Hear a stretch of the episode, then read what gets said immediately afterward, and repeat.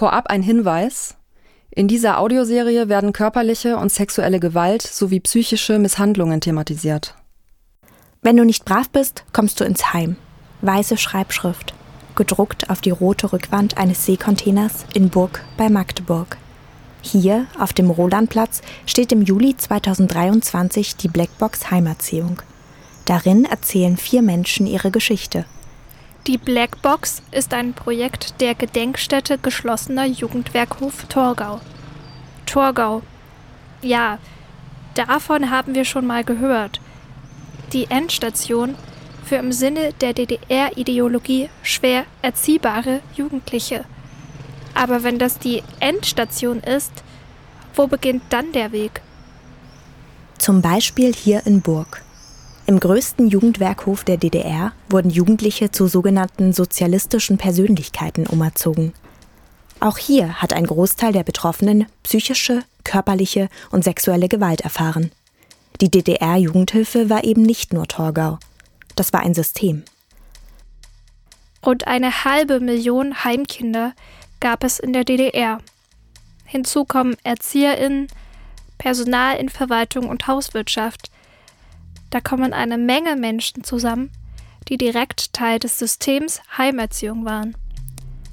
Wir beginnen zu recherchieren. Wir, das sind ich, Valerie Börner und Clara Hoheise, stellen auch im eigenen Bekanntenkreis fest, das ist gar nicht so weit weg von uns, wie wir gedacht haben. Deshalb beschließen wir, eine Audioserie zu entwickeln.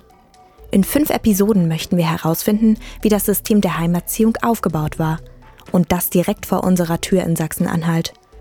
Dafür beginnen wir in Halle, der Stadt, in der wir leben.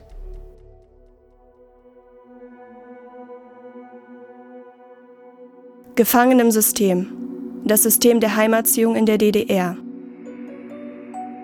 Eine Audioserie von Valerie Börner und Clara Hoheisel. Folge 1 Vergessen. Wir stehen vor der Gedenkstätte Roter Ochse in Halle. Gleich treffen wir Niklas Poppe. Er arbeitet in der Gedenkstätte und ist Co-Autor des Buches Die Weggesperrten. Das Buch hat er gemeinsam mit seiner Mutter, der Autorin Grit Poppe, geschrieben. Darin verarbeiten sie die Gespräche mit ZeitzeugInnen und geben eine grundlegende Übersicht zu den Heimstandorten und der Jugendhilfe in der DDR. Naja, die Jugendhilfe ist erstmal nicht das, was der Name verspricht. Ne? Im Grunde kann man das, glaube ich, so benennen. Ähm, es sind natürlich verschiedene Aufgabenbereiche, die im weitesten Sinne heute auch ähm, von Jugendämtern betraut werden. Ein gewisser Part ist dann sicherlich, ähm, oder ein sehr wichtiger Part ist die Betreuung von Kindern und Jugendlichen in Heimeinrichtungen. Äh, und in dieser konkreten Form ist es in der DDR nun so gewesen, dass man sogenannte Normalheime hatte, wo der Großteil der Kinder und Jugendlichen untergebracht waren, die Heimbetreuung äh, bekommen sollten, aus welchen Gründen auch immer. Und es gab dann wiederum aber auch die sogenannten Spezialheime. Und diese waren für vermeintlich auffällige ähm, Kinder und Jugendliche vorgesehen ähm, auch hier sind es unterschiedliche Gründe, warum Kinder und Jugendliche eingewiesen worden sind. Ähm, viel hat natürlich oftmals was mit einer schwierigen Familiengeschichte zu tun. Also ist es auch klassische Arbeit im, im Rahmen der Jugendhilfe, wie es hieß, dort zu gucken, äh, wo gibt es Erziehungsprobleme. Die Problematik liegt dann aber vor allem daran, dass äh, das definierte Ziel der Erziehung im SED-Staat halt die sozialistische Persönlichkeit war und diese so strikt normiert war, dass es nicht viel bedurfte, um auffällig zu sein oder eben als ähm, Charakter zu gelten, der besonders schwierig ist und mitunter dann auch durch diese rigiden Methoden der Arbeits- und Kollektiverziehung mitunter auch mit ähm, psychischer Folter, muss man so sagen, gebrochen werden soll. Aber direkt etwas über Sachsen-Anhalt kann uns Niklas Poppe nicht erzählen. Er rät uns dazu, einen Kollegen zu kontaktieren. Ähm, da nochmal auf den Herrn äh, Merten Martin, Merten, Martin, vielleicht zurückzukommen, sofern er sich damit noch beschäftigen will oder beschäftigt. Der kenne sich besser aus in Sachsen-Anhalt. Weil der vielleicht auch mehr zu den hiesigen Heimen sagen kann ne? und vielleicht vermitteln kann, wenn es darum geht, nochmal mit einem, mit einem Menschen zu sprechen, der das auch erlebt hat. Ralf Martin hat 2015 ein Buch geschrieben. Es heißt, ich nenne es Kindergefängnis. Darin beschreibt er Standorte der Spezialheime auf dem Gebiet des heutigen Sachsen-Anhalts. Denn für dieses Bundesland gab es bis dato keine detailreichen Übersichten. Außerdem hat er sich auch die Struktur der Jugendhilfe angesehen, etwa, dass die Jugendhilfe zentral organisiert wurde. Letzten Endes ist die Jugendhilfe angegliedert gewesen am Ministerium für Volksbildung. Dort gab es eine Abteilung Jugendhilfe, Heimerziehung. Und dann ist das letzten Endes über den Jugendhilfeausschuss dann quasi durchdekliniert worden in die einzelnen Bezirke der DDR, wo es dann eben auch diese Jugendhilfeausschüsse gegeben hat und dann die Referate Jugendhilfe, Heimerziehung und eben auch wieder den Jugendhilfeausschuss, die dann letzten Endes entschieden haben, welche Maßnahmen bei dem einzelnen Kind oder Jugendlichen äh, notwendig sein sollten, dass eben eine Erziehungsmaßnahme oder eine Einweisung in ein Spezialheim zu erfolgen hat.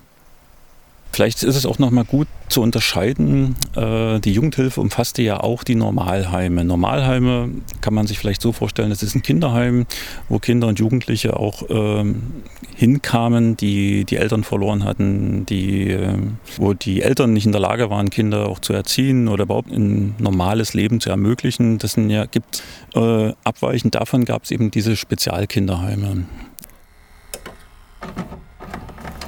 Die verschiedenen Heime der DDR-Jugendhilfe. Zunächst kamen die Kinder und Jugendlichen in der Regel in Durchgangsheime, bis ein dauerhafter Platz gefunden werden konnte. Das dauerte unter Umständen jedoch Monate. Von da aus ging es weiter in die Normal- oder Spezialheime. Die Normalheime umfassten die Normalkinderheime und die Jugendwohnheime für Jugendliche ab etwa 16 Jahren Demgegenüber standen die Spezialheime. Diese umfassten sowohl Spezialkinderheime als auch die rund 30 Jugendwerkhöfe für Jugendliche von 14 bis 18, teilweise sogar 20 Jahren. Dazu gehörte auch der geschlossene Jugendwerkhof Torgau. In den Spezialheimen sollten Kinder und Jugendliche untergebracht werden, die im Sinne der DDR-Ideologie als schwer erziehbar galten. Also Kinder und Jugendliche, die sich ähm, nicht an die Norm hielten, also an die sozialistische Norm, die ein individuelles Verhalten an den Tag gelegt haben, die galten dann häufig als schwer erziehbar, wurden kriminalisiert und sollten einer Umerziehung äh, anheimfallen. Und die erfolgte dann letzten Endes in den Spezialheimen, also sprich äh, Durchgangsheime, Spezialkinderheime und Jugendwerkhöfe. Ähm, Ziel war letzten Endes, ähm, die Persönlichkeitsentwicklung von Kindern und Jugendlichen so zu beeinflussen, dass sie zu einer sozialistischen Persönlichkeit äh, reifen sollten. Sozialistische Persönlichkeit. Das sind loyale Staatsbürgerinnen, die die Bedürfnisse der Gesellschaft über die eigenen stellen. Dieses Idealbild wurde seit den 1960er Jahren von der SED angestrebt und ging zurück auf die Zehn Gebote der sozialistischen Moral von Walter Ulbricht das Individuum, das hatte da keinen Platz. Die Kinder, die und Jugendlichen, die als schwer erziehbar abgestempelt wurden, denen wurde sozusagen unterstellt, dass sie als Persönlichkeitsmerkmal ähm, sowas haben wie eine individuelle Gerichtetheit, also die durch ihr Verhalten sozusagen diese individuelle Gerichtetheit ausgedrückt haben und dass dieses Verhalten halt den äh, kollektiven und gesellschaftlichen ähm, Interessen widersprechen würde. Und diese individuelle Gerichtetheit, die sollte halt durch ähm, Umerziehung ja ab, abgeschafft werden, verhindert werden, umerzogen werden. Eben, dass sozusagen die gesellschaftlichen Bedürfnisse im Vordergrund stehen und nicht die individuellen. Das ist Diana Düring, Erziehungswissenschaftlerin aus Jena. Sie ist Professorin für Theorie und Geschichte der sozialen Arbeit und der Kinder- und Jugendhilfe. Sie forscht seit mehreren Jahren zu DDR-Jugendhilfe und repressiver Heimerziehung. Wir treffen sie online für ein Videogespräch. Denn etwas beschäftigt uns noch. In der DDR-Jugendhilfe wird viel von Kollektiv gesprochen. Woher kommt das eigentlich? Also die, die, mm, diese Erziehungs Ideale und Vorstellungen zur sozialistischen Persönlichkeit, aber auch die Methoden, insbesondere die Methode der, also Methode in Anführungsstrichen, der Kollektiverziehung, genau, die steht ja, wird ja zurückgeführt auf äh, Makarenko als äh, in Anführungsstrichen großen Sowjetpädagogen. Also es ging ne, ganz klar um eine sozialistische, kommunistische ähm, Vorstellung von Erziehung, die eben sich ähm, wie in anderen totalitären äh, Systemen, also sage ich jetzt mal ein bisschen zugespitzt, egal welcher politischer Couleur, wenn es um totalitäre Systeme und Diktaturen geht, haben die meistens einen sehr, sehr umfassenden und totalitären Erziehungsbegriff. Also ne, dieser Begriff äh, Erziehung zum neuen Menschen, das äh, denke ich, sagt ja schon, zeigt ja schon sozusagen diesen äh, diesen Anspruch an, äh, ganz neue Menschen zu erziehen, also über Erziehung dieses, ähm, diesen neuen Menschen zu formen, zu schaffen. Und der, ähm, also Makarenko war sozusagen auch in den, in den äh, Schriften zur Heimerziehung, ähm, ähm, wurde der immer wieder auch als, als Vorbild ähm, genannt. Und der hat ja sozusagen dieses Prinzip der Kollektiverziehung, also im Kollektiv, durchs Kollektiv, zum Kollektiv. Das hat er ja sozusagen in seinen Schriften auch ausgeführt und darauf wurde auch Bezug genommen. Die sogenannte sozialistische Persönlichkeit war das Idealbild der gesamten Gesellschaft. Daher wurde auch das gesamte Bildungs- und Erziehungssystem darauf ausgerichtet. Dennoch war die Umerziehung zur idealen Staatsbürgerin vor allem Ziel einer bestimmten Heimform.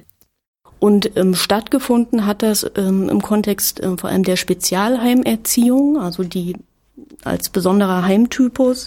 Und das hieß letzten Endes konkret ähm, für die betroffenen Kinder und Jugendlichen, dass da ähm, Prinzipien zum Tragen gekommen sind wie Disziplinerziehung, Erziehung zur Arbeit, äh, Kollektiverziehung, Isolation und so weiter. Und wenn man sich das ganz konkret ähm, vorstellen möchte, heißt das eben, sage ich mal, zuvorderst, dass alles, was an individuellen, subjektiven Erscheinungsweisen und Bedürfnissen von Kindern und Jugendlichen, das wurde zurückgedrängt ähm, durch das ja, Ziel der Kollektiverziehung und ähm, auch durch entsprechende Methoden.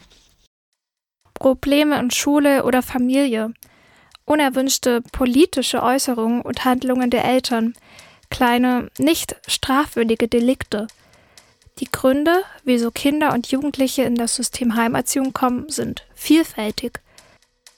In der gesamten DDR kommen rund eine halbe Million Kinder und Jugendliche in das Heimsystem. Ein Großteil dieser Kinder wird psychische, körperliche oder sexuelle Gewalt erleben. Besonders groß ist der Anteil unter den 135.000 Kindern und Jugendlichen in den Spezialheimen. Die Tage im Spezialheim sind strikt durchgetaktet. Drill, Zwangsarbeit statt Schulbildung, Isolation, fehlende Privatsphäre. Das hört sich mehr nach Gefängnis statt Pädagogik an. Nur geht es hier nicht um mutmaßliche StraftäterInnen. Es sind Kinder, die zum Teil gar nicht wissen, weshalb sie im Heim sind oder warum sie von einem Heim zum nächsten geschoben werden. So erging es auch Sonja Spressig. Sie kam als Achtjährige ins System. Ihre Geschichte erzählen wir in Folge 2. Gefangen im System. Das System der Heimerziehung in der DDR. Eine Audioserie von und mit Clara Hoheise und Valerie Birner. Außerdem sprechen Corinne Schweigert, Irene Schulz, Elisabeth Rumler und Lenia Echterhoff. Musik und Soundgestaltung Martin Bergner und Julian Müller. Gefangen im System entsteht mit freundlicher Unterstützung der Gedenkstätte Geschlossener Jugendwerkhof Torgau. Die Audioserie entsteht als Abschlussprojekt des Masterstudiengangs Multimedia und Autorschaft an der MLU Halle 2023.